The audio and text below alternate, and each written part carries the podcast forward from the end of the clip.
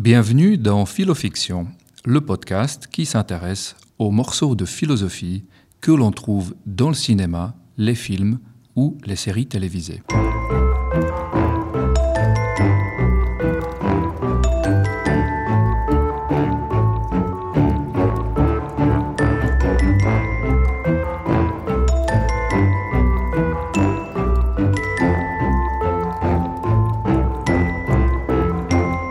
Ce podcast est issu de quelques chapitres de mon livre qui porte le même nom, Philofiction, ou plutôt, devrais-je dire Philofiction, en écho bien sûr à l'un des meilleurs longs métrages de Quentin Tarantino. Bonjour, je suis Jiri Benowski, je suis philosophe et passionné de cinéma, de séries et surtout de l'idée que des questionnements philosophiques servent de source d'inspiration aux scénaristes et aux réalisateurs. Aujourd'hui, nous allons parler d'une maladie très rare, la télétransportophobie. Vous l'avez deviné, il sera encore question de Star Trek et de problèmes avec le télétransporteur, mais d'une manière différente des épisodes précédents. Alors, et parce qu'en véritable fan je ne m'en lasse jamais, je vous remets ici pour commencer la petite intro de Star Trek The Next Generation. Eh bien parce que ça fait toujours plaisir de l'entendre et la réentendre. Space, the final frontier. These are the voyages of the Starship Enterprise.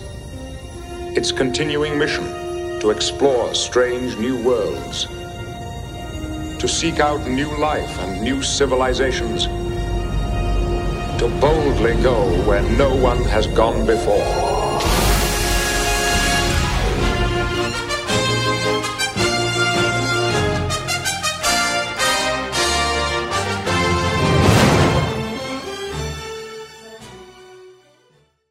Pour parler de Star Trek et de télétransportophobie, euh, nous avons besoin d'un philosophe. Donald Davidson était pilote d'avion et il avait été engagé par la Navy américaine durant la Seconde Guerre mondiale pour entraîner les pilotes de l'armée à reconnaître les avions ennemis. Il était également pianiste et lorsqu'il faisait ses études à Harvard, il était même dans la classe avec le compositeur Leonard Bernstein, avec qui il jouait régulièrement. Après tout ça, il a fait un doctorat en philosophie et il est devenu l'une des figures majeures de la philosophie du XXe siècle. Pendant 22 ans, il avait enseigné à l'Université de Californie jusqu'à sa mort en 2003 à l'âge de 86 ans. Dans un article académique euh, paru en 1987, Davidson imagine la situation d'un homme qui se promène dans les marais. Tout à coup, un immense éclair le frappe et le désintègre instantanément. Exactement au même moment, un autre éclair frappe le marais un peu plus loin, ce qui a comme effet de réarranger les molécules du marais de telle façon qu'elles forment une copie exacte de l'homme qui avait été désintégré. Cette copie est exacte à l'atome près, reproduisant non seulement le corps de cet homme, mais également son cerveau, avec toute sa structure, de manière tellement précise que toute sa mémoire et sa personnalité sont identiques. Cet homme, ne s'étant aperçu de rien du tout, continue alors sa promenade en croyant qu'il est tout simplement l'homme qui était venu se promener dans le marais et qui a été désintégré au même instant. Davidson baptise alors ce nouvel homme Swampman. Swamp, ça veut dire euh, marais en anglais. Alors, je vais moi aussi euh, désormais dire Swampman, hein, ça sonne mieux que homme des marais. Euh, c'est un peu comme Superman, hein, ça sonne mieux que l'homme qui est super.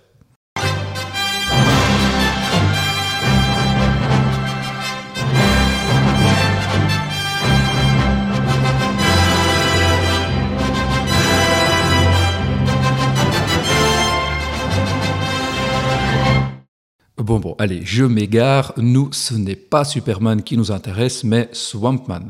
Alors, Swampman est une copie si complète et si exacte de l'homme d'origine que personne ne s'aperçoit d'un changement quelconque. Ni ses enfants, ni son épouse, ni ses voisins, ni d'ailleurs lui-même.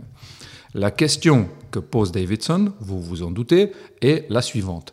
Est-ce que Swampman est la même personne que l'homme qui était allé se promener dans le marais?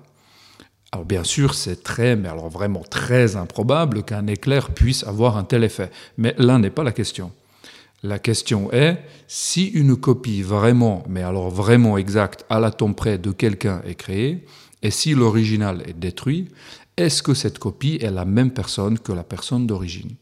Visiblement, Swampman lui-même dirait que oui. Davidson, lui, répondait que non.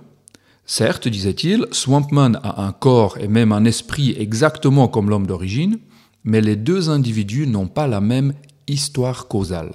La causalité, c'est ce qui va jouer un rôle important ici. Les souvenirs de Swampman, par exemple, ont été causés par les effets de l'éclair, et non pas parce qu'il aurait réellement fait ce dont il se souvient. Par exemple, Swampman se souvient d'avoir passé des vacances à Hawaï un mois auparavant, mais il n'a pas passé de vacances à Hawaï, vu qu'il n'existait même pas à cette époque-là, étant donné que l'éclair vient de le créer euh, il y a juste un instant. Pourtant, son souvenir de ses vacances est intact il a exactement le bon souvenir, exactement le même que l'homme qui était en effet allé à Hawaï un mois auparavant.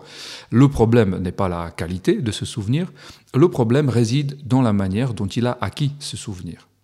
L'homme d'origine avait acquis ce souvenir en allant à Hawaï, alors que Swampman a acquis ce souvenir grâce à l'éclair qui a arrangé des molécules de telle manière que son cerveau implémente un tel souvenir de Hawaï. Le souvenir est le bon, mais la manière dont ce souvenir a été causé n'est pas la bonne, nous dit Davidson. Et bien entendu, il en va de même pour toutes les autres pensées et les traits de personnalité de Swampman. Est-ce que Davidson a ici raison? En tout cas, Reginald Barclay serait certainement d'accord avec lui. Barclay était lieutenant à bord de l'Enterprise, le vaisseau le plus célèbre de la série Star Trek. L'Enterprise, comme la plupart des vaisseaux de cette époque, était équipé d'un dispositif de télétransportation. Nous en avons déjà fait la connaissance dans le quatrième épisode de ce podcast, si vous vous rappelez. Le fonctionnement du télétransporteur est très simple. Euh, la machine scanne de manière précise au niveau atomique la personne qu'il s'agit de transporter. Ensuite, elle détruit cette personne en la désintégrant complètement sur place. Et ensuite, elle la reconstruit exactement telle qu'elle était sur le lieu de la destination. Tout cela se passe en une fraction de seconde, permettant ainsi de voyager en un instant sur de très longues distances. Et en plus, ça fait un joli petit effet sonore.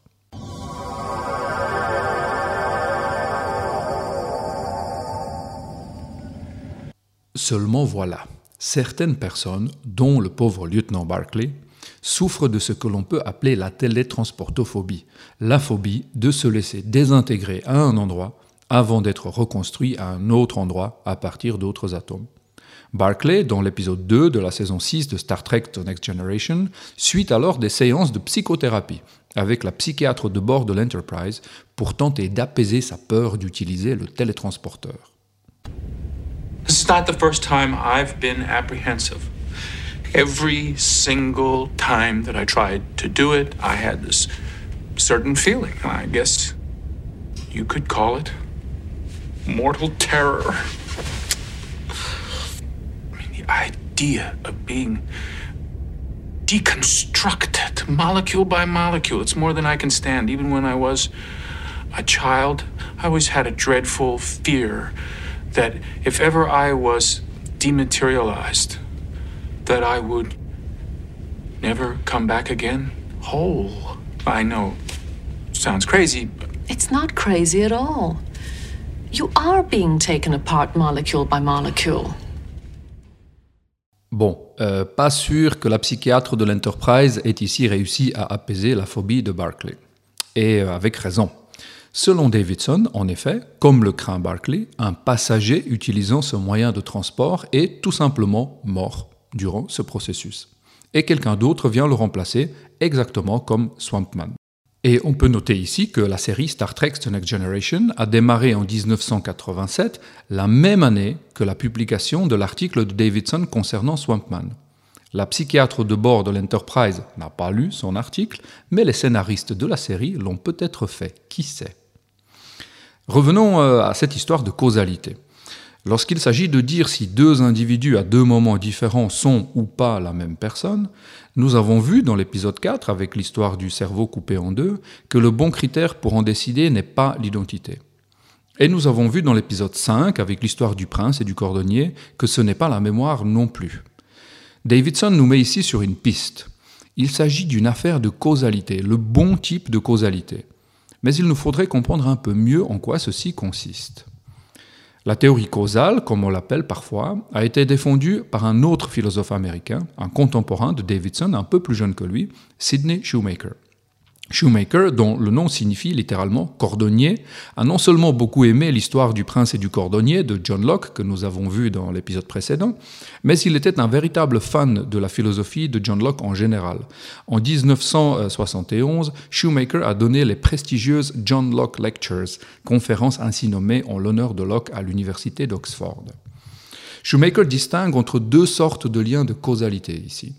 Il s'agit de la continuité psychologique et de la connexion psychologique. Ça a l'air un peu compliqué, mais en réalité, c'est vraiment tout simple. Shoemaker nous dit qu'un individu est psychologiquement connecté à un individu antérieur si ces états psychologiques présents ont pour cause des états psychologiques antérieurs. Et pour éviter les problèmes que nous avons vus en parlant de Locke, il propose que des états psychologiques de quelqu'un qui se réveille le matin ont été causés par ces états psychologiques antérieurs y compris ceux que cette personne avait durant son sommeil, même sans en être forcément consciente. Généralement, vous pensez le même genre de choses ce matin euh, que lorsque vous vous êtes mis au lit hier soir. Votre personnalité, vos opinions, vos croyances n'ont pas changé durant la nuit. De plus, Shoemaker nous dit qu'un individu est psychologiquement continu avec un individu antérieur s'il y a une chaîne causale qui permet de relier les deux individus. Par exemple, vous ne vous souvenez pas de ce que vous avez fait une belle journée de printemps il y a 16 ans, ce qui invalide la théorie de la mémoire de Locke comme nous l'avions vu.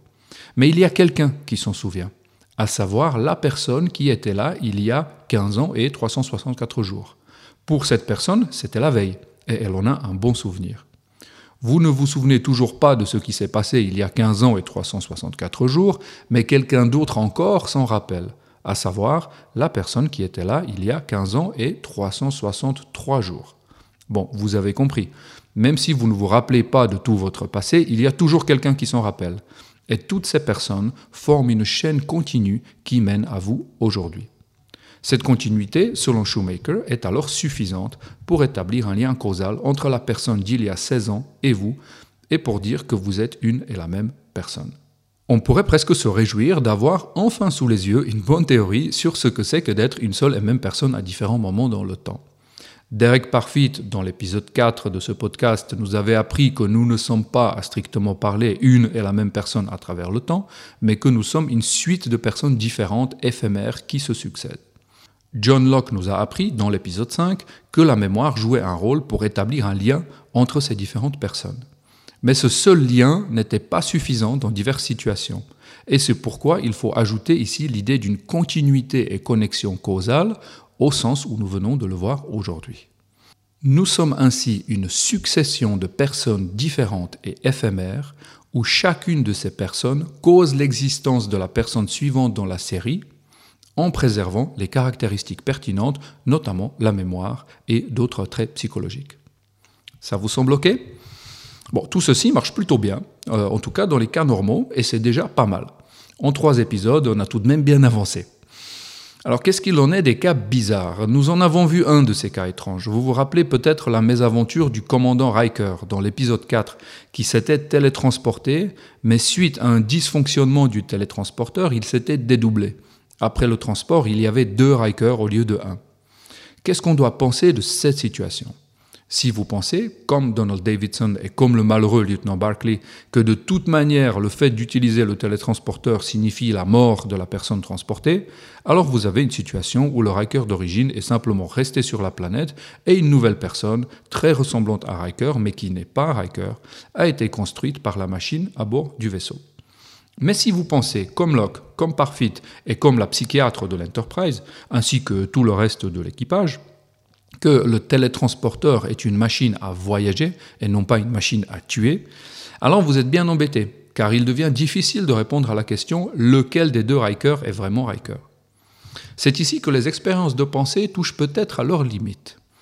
Elles ont leur utilité pour nous permettre de tester nos concepts, par exemple le concept de être une seule et même personne. Mais peut-être que certaines de ces expériences de pensée sont tellement bizarres et tellement éloignées de nos concepts que nos concepts ne s'appliquent même plus dans de telles situations. En gros, si des situations comme celle de Riker devaient réellement se produire, alors peut-être que notre concept de être une personne devrait entièrement changer et nous devrions adopter un nouveau concept qui permettrait qu'une personne soit deux à la fois. Bon, heureusement, on n'en est pas encore là. Je n'aimerais pas partager euh, à la fin du mois mon salaire avec quelqu'un d'autre sous prétexte qu'il est autant moi que moi. Moi, je vous dis à bientôt, dans deux semaines, pour le prochain épisode où il sera question d'éthique et de l'idée d'un suicide vertueux.